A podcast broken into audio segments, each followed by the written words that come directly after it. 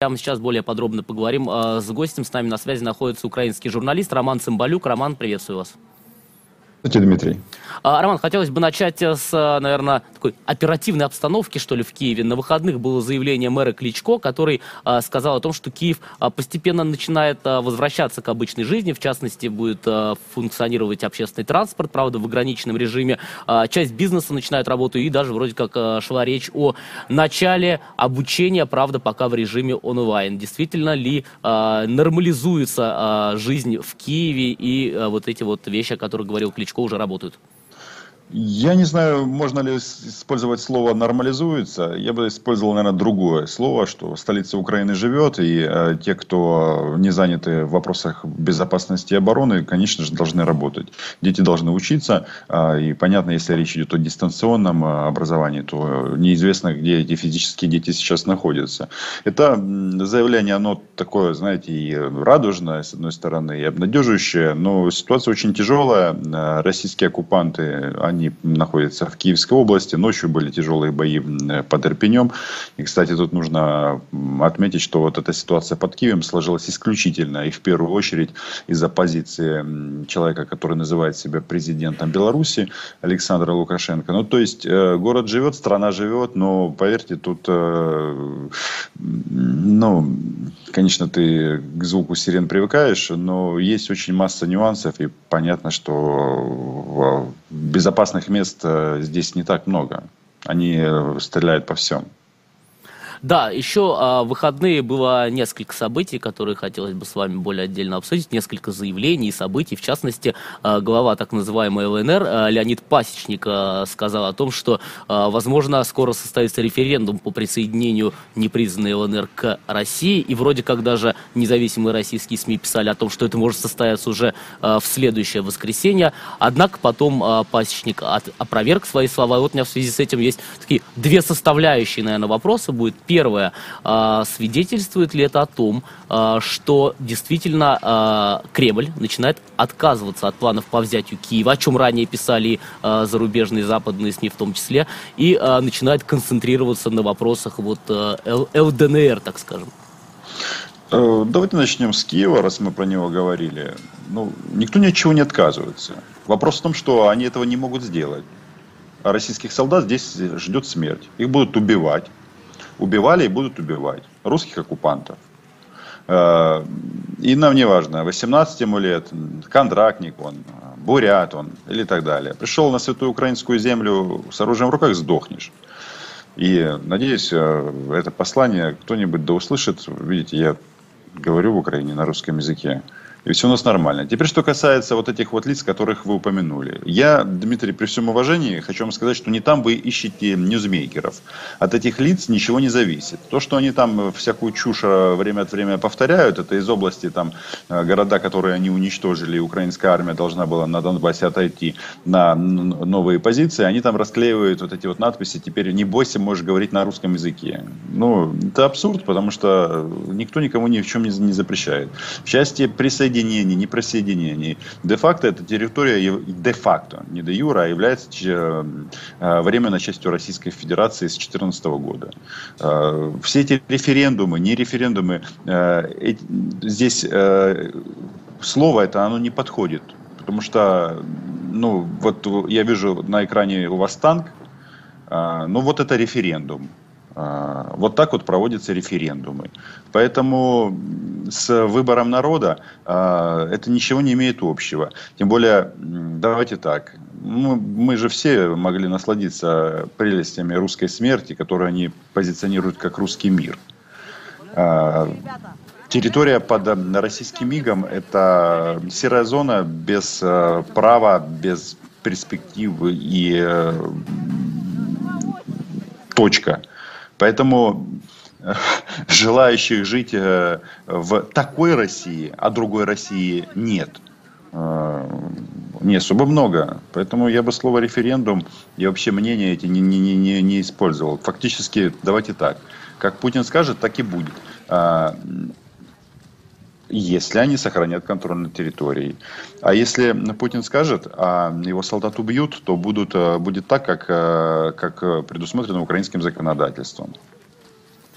Кстати, Роман, вот вы э, подчеркнули вначале, что свободно говорить в Киеве на русском языке. Это к вопросу о денацификации. Я бы тут добавил, что мы в Вильнюсе, в принципе, тоже, да, в каждодневном режиме вещаем на русском языке, никаких проблем нет. Так что нас тут, если что, тоже не нужно ни от кого освобождать, э, так же, как, собственно, вас. А, Роман, э, еще такой момент. Э, вот сообщается в последние дни много, да, первым об этом заговорил Дмитрий Гордон, но сейчас вроде как и э, есть официальные подтверждения о том, что э, в России действуют некие фильтрационные лагеря и уже несколько десятков тысяч жителей Мариуполя, которые в самом, наверное, сложном положении сейчас, э, вывозятся насильно в Россию. Это новая практика по сравнению с 2014 годом, такого, по-моему, не было. Ну, видите, интенсивность боев и давайте так. Кто же, живет и э, жил до полномасштабного вторжения в Мариуполе? Это во многом а, жители Донецка и Донецкой области, которые бежали от российских нацистов в 2014-2015 году. Российских нацистов, а именно а, так нужно называть современную Россию, ненавидят, и, и э, никто э, как это, разделить с ними одно пространство не хочет. То, что россиян а, и современную Россию вот в таком вот виде, а другой, как мы говорили, нет, ненавидит, э, враги тоже знают. Поэтому вот эта история про, э, про лагеря, она абсолютно, логична. То есть, э, в первую очередь, они досматривают кого? А, мужчин, а, которые в состоянии держать оружие. То есть, мужчин всех отправляют на подвал. Ну, многие, наверное, знают, но вот не знаю, знает ли у вас, ну, то есть это пыточная, где пытают людей. Э, ну, такой современный концлагерь. Э, поэтому самый тут важный момент, они же изымают э, украинские паспорта у людей. И вообще эта операция называется депортация насильственная для того, чтобы для того, чтобы людей просто забрать из Украины. И не просто так там всякие вот эти вот пропагандисты российские говорят, что вот они, они эти украинцы будут их строить города в Сибири там, и так далее, и так далее. Ну, то есть ничего нового в этих всех э, российских подходах мы не видим, просто мы уже, ну, во-первых, мы, а, вооружены, а, б, мы уже умные. Поэтому, еще раз, никто при всей тяжести положения, особенно в некоторых точках, никто тут сдаваться не собирается, и победа будет за Украиной, потому что это наша страна. А, я для себя отметил в последние дни также некоторые такие противоречивые заявления, если говорить о, сводках с фронта. Да. С одной стороны, а, ряд а, населенных пунктов в Киевской области в том числе деоккупируются. В Херсоне вроде как говорили тоже в субботу о том, что часть города перешла обратно под контроль вооруженных сил Украины. С другой стороны, российские войска временно оккупируют все новые территории. Вот, например, Славутич, о чем шла речь в новостях.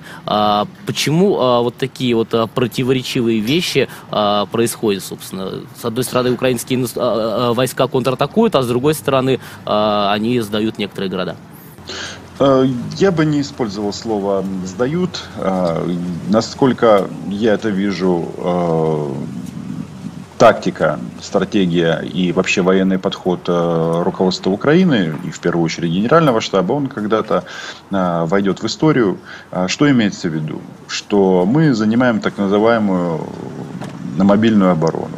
То есть задача э, в первую очередь сохранить армию, маневрировать, бить их слева, справа, сбоку, сверху, а не стоять на каком-то рубеже, э, э, ожидая, чтобы всех убили там с помощью авиации и самолету. А, есть Славутич, это вообще-то Чернобыльская зона, это вот, вот эта вот часть, это как раз э, вот эти вот орки из Беларуси, привет Лукашенко, а, этим занимаются. Ну, на войне так бывает. И некоторые города действительно за них не, не, не было бы сражений.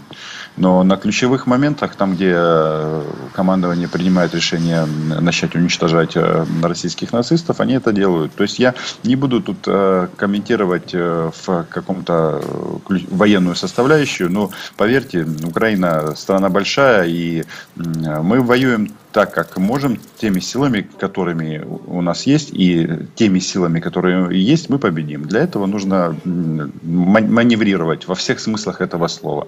Нельзя стоять и ждать, когда, на тебя, когда тебя все российские нацисты расстреляют. А, сегодня утром, как раз, а, когда ехал на работу, слушал в наушниках а, большое полуторачасовое интервью, которое Владимир Зеленский дал четырем российским журналистам. Это издание «Медуза», «Коммерсант», Михаил Зыгорь и Тихон Зятко из телеканала «Дождь». И вот тоже несколько моментов оттуда себе подчеркнул. Во-первых, президент Украины Владимир Зеленский комментировал а, заявления, которые появлялись относительно переговоров в Турции. А, турецкая сторона, которая а, в качестве площадки да, свою территорию предоставляет, говорила о том, что по четырем пунктам соглашения есть, а по двум нет. Причем э, Зеленский говорил, что непонятно, откуда они взяли четыре пункта, ни о какой денацификации, демилитаризации мы говорить не готовы и не будем. И второй момент, который э, комментировал Зеленский, это по поводу предложения Варшавы о том, чтобы отправить э, миротворцев НАТО. И он также сказал о том, что им не, ему не очень понятен смысл этого предложения, поскольку э, это фактически будет, будет означать замороженную зону конфликта, с чем они также не согласны. Э, есть ли сегодня, в связи с этим у меня возникает вопрос, у э, президента Зеленского у руководства Украины полное вза взаимопонимание с своими западными коллегами? Ну, видите, на Западе тоже очень много голосов. Есть страны Балтии, которые четко занимают проукраинскую позицию, ну а дальше там многоголосица. Ну и нужно признать, что, опять же, а, российские нацисты очень много объяснили, в том числе коллективному Западу. Значит, э, что касается переговоров и что якобы есть какие-то договоренности, ну, давайте так. Во-первых, э, вот эту вот историю о том, что Украина там согласна на нейтральный статус и на статус русского языка как государственного, это начали начали э, со слов якобы Эрдогана раздавать российские э, информационные войска, что не соответствует действительности. Эрдоган об этом не говорил, он говорил о том, что э, проблем русского языка в Украине нет. Ну и любой, кто хоть чуть-чуть знает нашу страну, хотя бы чуть-чуть, он прекрасно знает о выдуманности этих позиций. Теперь, что касается денацификации и чего там, демилитаризации. Да. Если уже использовать эту терминологию, то вот видите, когда я говорю российские нацисты, которые э, вторглись в нашу страну, я же не, это же не пропагандистский термин, это политологический термин. Если мы берем определение, что такое нацизм, это фюрер, в данном случае Путин, это единая политика, это монополия на информацию, это а, комплекс вот этого обделенного народа, вот эти вот фразы Лаврова «у нас есть законные интересы в Украине», кстати, э, в Латвии, Литве и Эстонии у них тоже есть законные интересы, ну это так, э, потому что эти интересы, они как как аппетит приходят а, во время еды. Поэтому, а, насколько я понимаю, конечно же, а, на то оно и демократия, чтобы вести какие-то дискуссии, но, а, мы нейтральное государство было и им остаемся. Это первое. И по итогам визита Джозефа Байдена в Европу я все-таки понимаю, что на Западе осознали, что и кто сегодня является современным нацистом, и что с этим э, делать? Так, я не могу понять, это у вас звонит или у меня? А, нет, у нас ничего не звонит, видимо, у вас. Да, очень странно. А, ну, бывает. Так, ну вы меня слышите нормально, да? Да, да. А, да, Роман, а как раз а, сейчас, а, если какой-то звонок, можете сбросить. Просто у нас дело в том, что мы а, выходим сейчас из телевизионного вещания, но а, продолжим в Фейсбуке, в Ютубе и на нашем сайте. Мне нужно а, попрощаться со зрителями а, канала нашего и призвать их а, переподключиться на другие платформы, если они готовы продолжить. Ну и как раз мы сейчас сделаем небольшую отбивочку, после чего продолжим.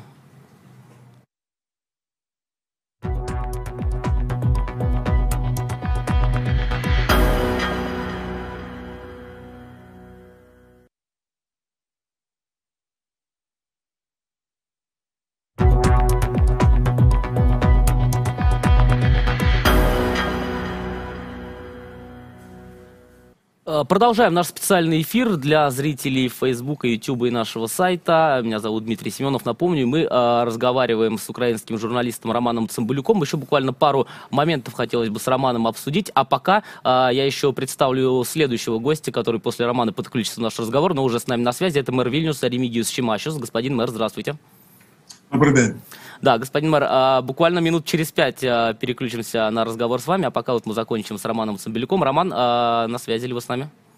Да, конечно. Вы мне, конечно, польстили, что э, э, мэр Вильнюса ждет, когда я закончу. Я готов быть э, максимально лаконичным. Да, ну просто темы не пересекающиеся. С мэром Вильнюса мы больше об украинских беженцах, которые сейчас в Вильнюсе будем, поговор... Будем говорить, и о работе в этом направлении. А с вами вот еще, раз уж начали про интервью Зеленского. А вы же, Роман, долгое время достаточно были корреспондентом УНИАН в Москве и участвовали, в частности, в пресс-конференциях Владимира Путина, задавали ему вопрос. Вот и вы, наверное, тоже смотрели сейчас это интервью Зеленского, которое вышло а, вчера. А, вот поэтому мне бы хотелось, чтобы вы сделали какое-то такое сравнение, да, на примере э, президентов, которые общаются с прессой, президент Украины, президент России Владимир Путин. Условно говоря, э, как бы вы охарактеризовали русский мир, так называемый, на примере общения с прессой президента, и украинский мир на, э, на примере общения президента Зеленского с журналистами? Ну, давайте начнем с Владимира Александровича. Его э, решение дать интервью так называемым российским журналистам, оно понятно. То есть это попытка, ну, условно, каким-то образом э, достучаться или просто обратиться к той части российского общества, это по даже официальным их этим фашистским опросам 30%, которые не поддерживают э, войну против Украины. Э, да, он продемонстрировал, что неплохо говорит для иностранца на русском языке. Тут мы ставим все смайлики э, и так далее. Но что, президент Зеленский, а, он не, он не понтуется, он не, они не строят культы личности и так далее. То есть конкретно ему, задают вопросы, он на них отвечает так, как э, видит ситуацию. С многим можно там что-то поспорить, подискутировать в мирное время. Сейчас военное положение, поэтому мы это принимаем как должное. И, э, ну, я, я имею в виду, что многим не нравится, многие в Украине и абсолютно объективно считают, что э, достучаться до российского общества словами уже, ну, это очень сложно и э, намного эффектнее и эффективнее в данном случае пули в российских солдат. Ну и снаряды и, и все, все, все, все. Ну, это, это, это, реалии. А что касается вот этих вот шабашей, которые проводит Путин, ну, слушайте, тут э, это вот как раз культ личности с современными технологиями, когда вся вот эта многотысячная компания работает на то, чтобы показать, какой президент России умный, великий, и как он уже 20 лет переселяет э, людей с, с ветхого жилья, как НАТО э, окружает Российскую Федерацию, ну и вообще, то есть если бы не мэр Вильнюса, мэр Риги и э, мэр Киева, то ну, вообще бы э, для россиян было бы счастье во всем мире. Э, и, и, и туалеты у них бы были бы в домах, а не на улице, как сейчас у 30%. То есть параллели на самом деле неуместны. Э, это как раз вот эта вот пресс-конференция, это вот элемент вот этого фашистского нацистского режима, когда из президента России посредством этих вопросов а, делают такого некого Дучи, ну или Гитлера, кому как угодно. Да, Роман, спасибо вам большое за то, что нашли время выйти к нам в эфир а, и подробно ответить на наш вопрос. Спасибо, спасибо за помощь. Спасибо. А, Роман Цыбалюк, украинский журналист, был с нами на связи. Как уже